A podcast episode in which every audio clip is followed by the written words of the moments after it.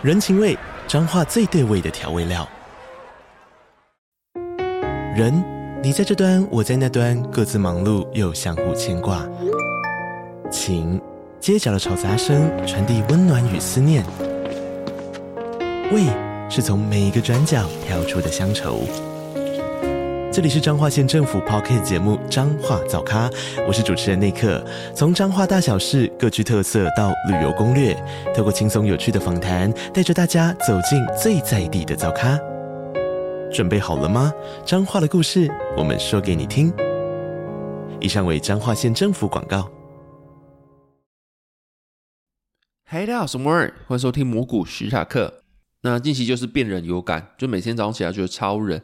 然后这时候好像会启动生物的什么基本本能，就是会让想要冬眠吧？还是我只是想要睡觉，然后找个借口？反正就是天冷的时候你要起来真的超级困难。然后有时候会一不小心，我可能定个七点半闹钟，睡睡醒来到九点，然后那个睡是很深沉的睡，就是你可能七点半听到闹钟响，起来看到闹钟，然后想说我再睡一下好了。然后这个回去睡那一下是整段睡眠中最舒服的时候，那最沉的时候。很好睡就对了，那就算起来的时候也会觉得说还想睡下去，整天就会比较昏昏沉沉的吧，要一段时间才能开机。反正就觉得说最近变人，第一个感觉就是超难起床，然后超好睡，尤其是如果棉被越厚的话，你根本不会想起来，就觉得那个地方就是天堂。然后这就让我联想到十二月要去日本，这样算算好像也只剩半个月了。因为我之前就是一个心里住着南部阳光孩子的人，你知道吗？就是过去去台北几次，几乎每一次都会爆炸，就是可能玩个前三天好玩啊。前几天好玩，但最后面如果遇到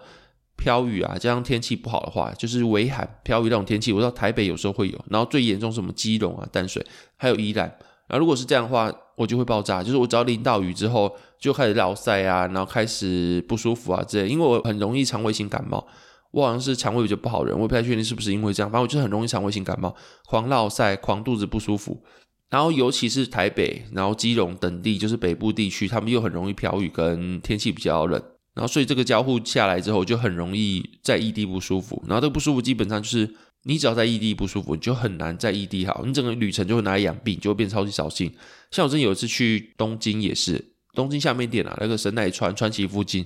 然后玩完之后。好像在第二、第三天开始，因为那时候也是十二月去，就觉得很冷很冷，就它的冷是可以到七度、六度，常态在那边。可能在北部人会觉得这天气很不错啊，是很适宜居住的温度。但常态六七度甚至更低，甚至可能零度以上一点点，这个对我自己一个南部人嘛来说，我觉得好冷哦。就是有时候会在边，然后睡觉的时候会觉得说那个冷是到骨子里的，你再盖几件棉被都没用，就是说很冷很冷很冷。尤其是在外面行走的时候，你就算穿大衣，你的脸还是会感受到寒风啊。然后戴口罩也是啊。那时候你就会觉得说，你整个人都不对劲，因为你在一个很冷很冷的地方，你再穿多少件的衣服都没有，因为它好像直接吹到你的骨子里面。然后之后就觉得很痛苦，很痛苦。所以之前有一次去日本，在十二月多的时候，就觉得超不舒服。那相较之下，今年六七月去了一次，就觉得气温很适宜了。那近期的气温开始转凉，就会又开始蛮担心说，后续去日本或是出去玩的话。会不会又开始爆炸？就蛮担心的，因为蛮不想拿旅程养病的，毕竟又不是常常出去玩。你说平常养病就算，就觉得很痛苦，你还拿那种半年、一年一次的旅程，然后大家很期待旅程去养病，那就蛮扫兴的。然后也提醒听众，就是最近记得保暖，因为那个冷好像蛮快就转凉了。就上个礼拜还觉得没有那么冷，这个礼拜开始干好冷，连冷气都不用开，然后每天睡觉都觉得说盖在棉被明天才是天堂，一出来就说好像又要踏进地狱的感觉，就是那个转变蛮大的啦。然后近期转凉了，好像也不止天气，节庆也是，就是最近的双十一节好像也降温了。就以前会买到爆炸，体感不只是我，然后同事啊，阿、啊、爸我现在没同事嘛，我也没什么人类可以问状况怎么样。但是以前体感上，我老婆啊，我啊，或者是几个会聊天在群组聊天同事都会买东西买到爆炸。最近好像都没有什么认真在买东西的感觉。就是我自己的话啦，我一个东西都没有买哦，我有买几个啦，就是买一些看起来就赚烂东西，就逛逛虾皮啊，有些什么。几点可以抢限时限量的？像是我买了什么包九元的随手包麦片，然后蛮大包的。买那种东西，就是你一看就知道比市面上便宜很多。就是理论上他们会配爆东西，然后推出来给你买。那个情况下我会买，不然的话以前我是会去买，比如说买 Protein，就是英国的一款乳清，然后那个乳清就是买到你根本喝不完量。我一单就是买，我记得好像上限是五公斤还六公斤，所以说我不能够一次买足，但我就是买个三千块四单，就一万多块的乳清。然后还有加零食啊，然后什么 BCAA 啊，然后提神的东西啊，但基本上除了零食，还有 BCA 还有那些提神东西都吃完以外，乳清都吃不完，就乳清都会放到一年，然后烂掉这样子，不是烂掉，就是它不会坏掉，它血不会坏掉，我也不知道会不会坏掉，但就是放久了，然后我又开封没喝完，因为我一个口味全部要喝完的话很辛苦，我又买五公斤的，每天都喝一个口味的话，不仅很累。而且那个味道会让你觉得很可怕。有时候你喝一个口味喝久之后，你连念到都是那个味道，会觉得说是不是我变什么生化人，或是说我是不是被什么毒素入侵了，被什么元素表入侵了？所以说你会想换口味喝，不然的话你一个口味喝久了之后你会想吐。那我换口味喝就就是什么五公斤的三四包都打开了，然后都没喝完，就变成一年后那个都开始有点臭味出现。就理论上乳清是蛋白质的干燥物嘛，所以它就是有点像干燥肉的感觉。那它可以说可以摆个两三年，应该是在没开封情况下，就算是没开封好了，摆个两年的，它应该还是会发臭。更何况你是已经开封了，然后你还放那边两年，一年多啦，讲错，就是一年左右，那个开始有臭味，那臭味是会让你的生物本能开始觉得反胃的臭味，所以你要再喝下去，你就觉得很痛苦，最后就全部都丢掉，就丢了不知道几千块乳清。就是以前双十一节会让我买到有点不理性购物，不需要的也买，需要也买，就买一买，好像也没比较便宜。那唯一赚到可能就是商家，就是赚很多不理性的多余的消费。不然的话，我应该也不需要喝到那么多乳清。总之就是以前会觉得说双十一节超好买，然后不理性的购物，现在没了。一方面可能是因为股市没有两年前好，也算不错啦，就最近也是多头，所以我觉得在用钱上我没什么差异。但是就觉得说双十一节好像没有让我想要购物的感觉，然后不止我身边的人也都是这种感觉。那所以就会觉得说，嗯。这样的话，中国的经济会好吗？中国这段时间的消费能力好吗？因为很多人会有看到几单，原因是什么？是有可能是厂商会预先备货啊，就跟上游去叫库存啊，就觉得哦，这个之后可能会卖蛮好的哦。那我不可能说我拿到订单我才跟你交货，那你交给我可能一两个月之后我再交到顾客，不可能嘛？就是你一般来说你的订单成立到出货可能就是三五天甚至一个礼拜左右，不可能说什么。制造商给你再出货，然后整个拖个两三个月，不可能，那很容易被弃单之类的，所以他会预先拉货，然后理论上都会预先拉多一点点，然后所以这情况下，最近如果说 Q 三业绩好，很有可能是因应双十一节，或是后面的什么圣诞节庆啊，甚至你说明年的过年这段时间都会有预先拉货潮。那你说双十一如果卖不好吧，是不是会让后续的过年的那些销售潮的拉货力道会变弱？因为预期我双十一都卖不好，我过年卖多好？这种感觉啊，就会觉得说，如果我现在体感双十一不好，虽然说这不是一个非常精确或是量化的数字，但是会不会因为我自己也没看到人家买嘛？那中国是不是也会买的力道比过往弱很多？或是说最近看到一堆那种抖音啊，然后脸书的 Reels 也有推一堆什么三只羊，你知道吗？就是那个大杨哥、小杨哥、小黄，然后什么嘴哥，你知道那种东西，大家应该都知道吧？就是我被推到爆炸，就是有时候你滑个 Reels，基本上你十支片有三到五支片都是他们的。然后都会去讲他们的故事啊，然后开始推一个影片，然后什么原价是一二九九，今天什么小黄直播间下杀二九九怎么之类，然后一号链接上车这样子，你知道吗？就是有点像在直播间里面演一个短剧，然后是搞笑剧。那你看完之后，他一来就是很有趣，你会有点想要懂那种直播主心态。哎，我不太需要，但是又有点需要，那我就跟你买好。二来就是它价格很便宜，那便宜可能是中间跳过很多什么通路商，比如说。我今天给你原料，然后品牌商买完之后，我还要给什么代理商，然后代理商还要去百货公司设柜，还要给百货公司抽，然后最后抬到消费者手上，那可能都没有，我就直接就是代理商或者品牌商直接跳过中间其他层层关卡之后给你，那可能就可以省掉很多的手续费，然后有可能甚至会比外面下杀双十一的时候还要更便宜，然后所以说就有可能是因为这样子吧，就是大家都在直播买就好啦，为什么双十一特别搞一个什么电商节？然后实体通路也会有一起有个节日，但是又没有比我直播间便宜。那我在这个地方买干嘛？我去买直播间，我还可以看到我喜欢的 KOL，然后还可以看到一个什么喜剧之类的。那像我自己就是会蛮爱看 Reels，有时候看那些喜剧，不一定是三只羊啊。然后像我之前讲什么阿拉丁狗蛋啊，然后很多基本上因为你知道一直看过之后，那个演算法就会一直推给你，所以你会一直看他的东西，但是。你也不太知道他的名字叫什么，然后你去看抖音，有时候都是互相搬来搬去的。那有时候甚至是一个账号到处搬到处搬，就变成很多东西都在这个账号都有，然后很多不同创作者的东西都不要搬过来，所以你也不太确定说那个叫什么名字，那你就是认那个内容，那你好像也不会因此有粘着度，我就只看这个账号里面的东西，因为大家都乱搬，蛮多人也会都 po 一样的东西，你也不太确定说最后那个源头是谁，创作者是谁，就变得粘着度很低，因为你根本不知道创作者是谁，你只能认那个脸，但是你也不太确定说他的名字是什么。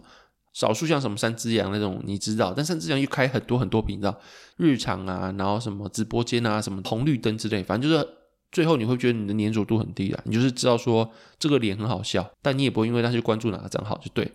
反正就是好像最近的双十一节人气有点下降了，我会有这种感觉。所以说，我觉得说近期如果你说你要去赌一把双十一的销售数据的话，感觉不会到很好诶。然后我希望我被打脸了，因为我蛮希望在双十一节可以卖到一些手机啊，手机应该正式去库存结束，也要进行复苏，但是力道的话。可能还要看中国的销售力道，因为中国也是占整个市场大概二十五帕左右，就全世界四分之一的手机销量可能在中国。然后最近的话，iPhone 在慢慢逆风，就是华为起来之后，确实有分到一些 iPhone 的份额。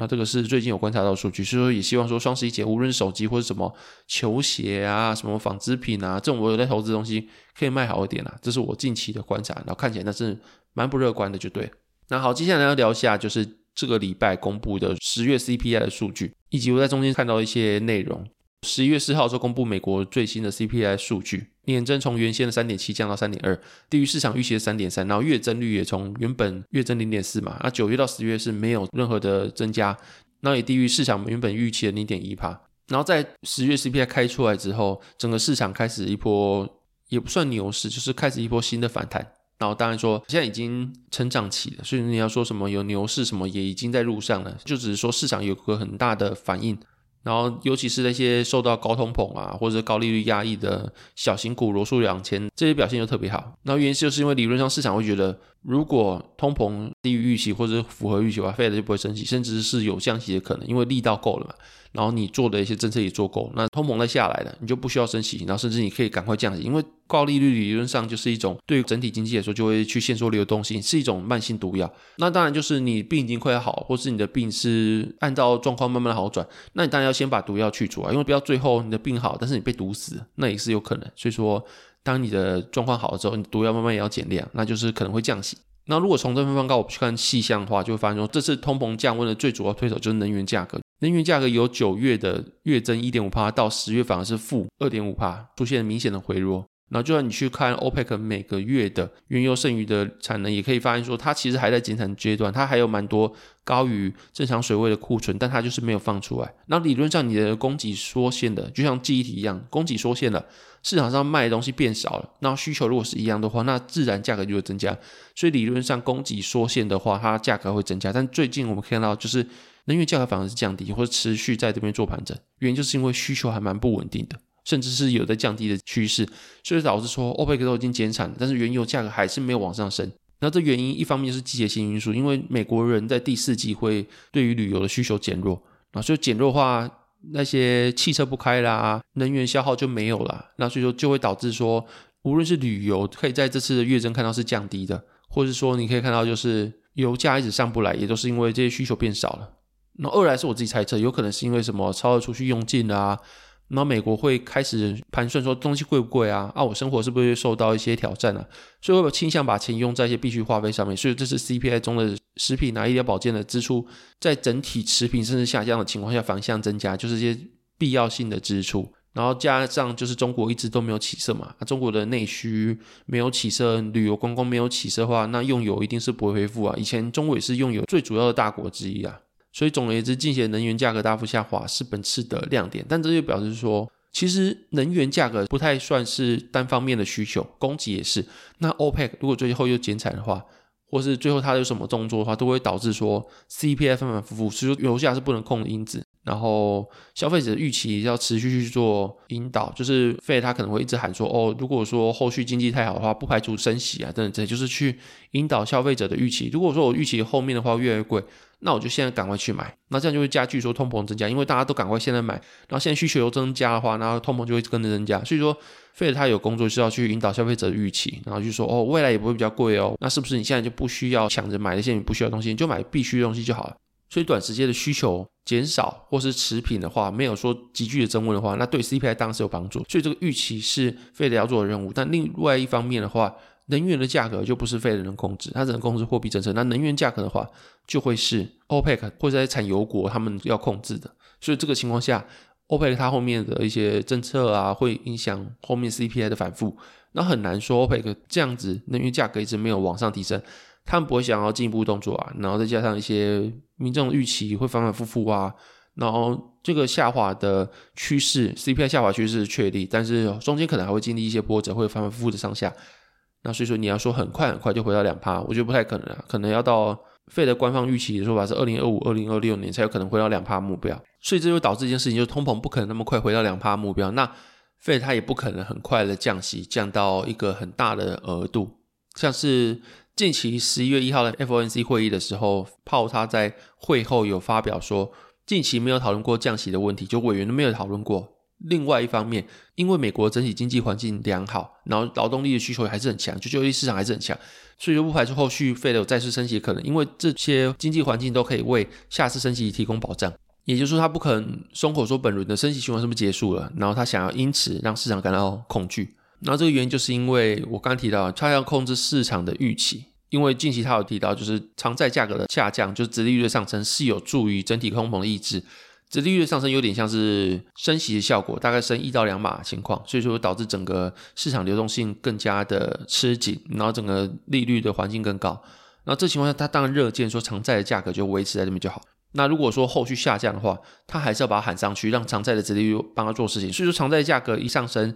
殖利率一下降，他可能就会出来喊价，然后就用喊的方式让他回到他喜欢的区间。所以这情况下，如果你要买长债的原因是因为想要赌降息的话，那可能蛮吃亏的。因为我刚才讲的嘛，二零二五、二零二六可能才会到两趴，那这个降温的目标是非常非常慢的。而所以在这个情况下，你如果去买长债要赌降息的话，它可能。还是会降息，那依然长债的一些殖利率，它有包含了市场交易的结果在里面，所以它不是说非得降一码你就跟着降一码，它可能前几次降息不会反映在价格上面，因为市场已经预期到，已经先交易在里面了，所以说就算后续降了几码，可能对长债的表现也没有多好，那就算有好了，那也不会有股市那么好，那这情况下你会去损失很多很多机会成本，那二来就是它一涨上去。主席又把它喊下来，所以说，如果你买长债是为了降息预期，或是你觉得这边会有什么可见的资本利得，我觉得有点难。但是我自己买长债，或者我觉得买长债是可以崇尚，或是可以理解的点是，你去赌一个衰退，因为只要衰退的话，Fed 的一千零一招是降到零利率再说。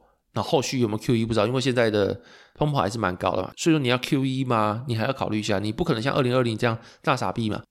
嗯，讲大傻逼好像是有点像中国在撒钱的感觉。美国也叫大傻逼吧，反正就是不可能会一直放钱出来啊。那这情况下，你唯一能做就降到零利率，会先做。那当然，这个情况下，长债又隐含的它的利率敏感度又更高，所以就会爆色嘛，就有点像是短债的杠杆的感觉。所以我觉得说，你买长债，如果是赌一个降息预期不行，但是如果你是赌一个衰退的预期的话，是可以的。然后这的话，两者是有区别的，但是可能要解释又要更久。反正就是大概这样。如果是赌降息的话，你不要买强债；但如果是赌的是衰退的话，买强债很好，还能对你的部位整体起一个保护的作用。虽然说我近期今年最大的操作失败就是我太早买强债，但我觉得现在的场合买强债是非常合理一件事情。那我记得 Bill Ackman 啊，或是美股韭菜王他们等等也开始买强债，那我自己觉得说既然买是适合的。但我今年年初买的时候，我也不能说不适合，就是这个事后诸葛论。如果今年二月那个银行爆炸，它就是开始降息，或者就是开始衰退的话。那我常在在今年年初买，或者是去年年底买，那就是一个很好的操作。但问题是没爆炸嘛，让我今年的机会成本啊，或者是时间效率都很差。但是如果今年现在的时间点去买长债，我觉得是蛮合理的一件事情。那总而言之，除了长债的话，我可以确定，或者说市场基本上已经笃定这次的升息循环已经告终了。然后我自己也觉得，就是费他只是喊盘，只是控制预期而已。他说十二月不排除升息，但他不会升。说理论上这次升息循环在。九月吗？因为十月没升嘛，十月反正就是上上次的升息循环就已经告终，就是已经停在这边一段时间了，然后应该也不会再升息了。那如果我们现在去看市场预期的话，认为十二月还会升息的，也只剩五趴，就是有九十五趴的人认为说已经不会升息的，未来就会笃定在这边，利率就停在这边了。所以理论上，无论市场或我自己认为都会是已经不会升息的，因为费德他自己说过嘛，在二零二一年那时候他们最大的风险是升不够。因为他们根本没有升息，然后通膨已经爆炸，所以他们赶快升息去跟上通膨。但现在已经到一个限制性利率的区间，他们常常讲现在已经是限制这利率了。所以这情况下，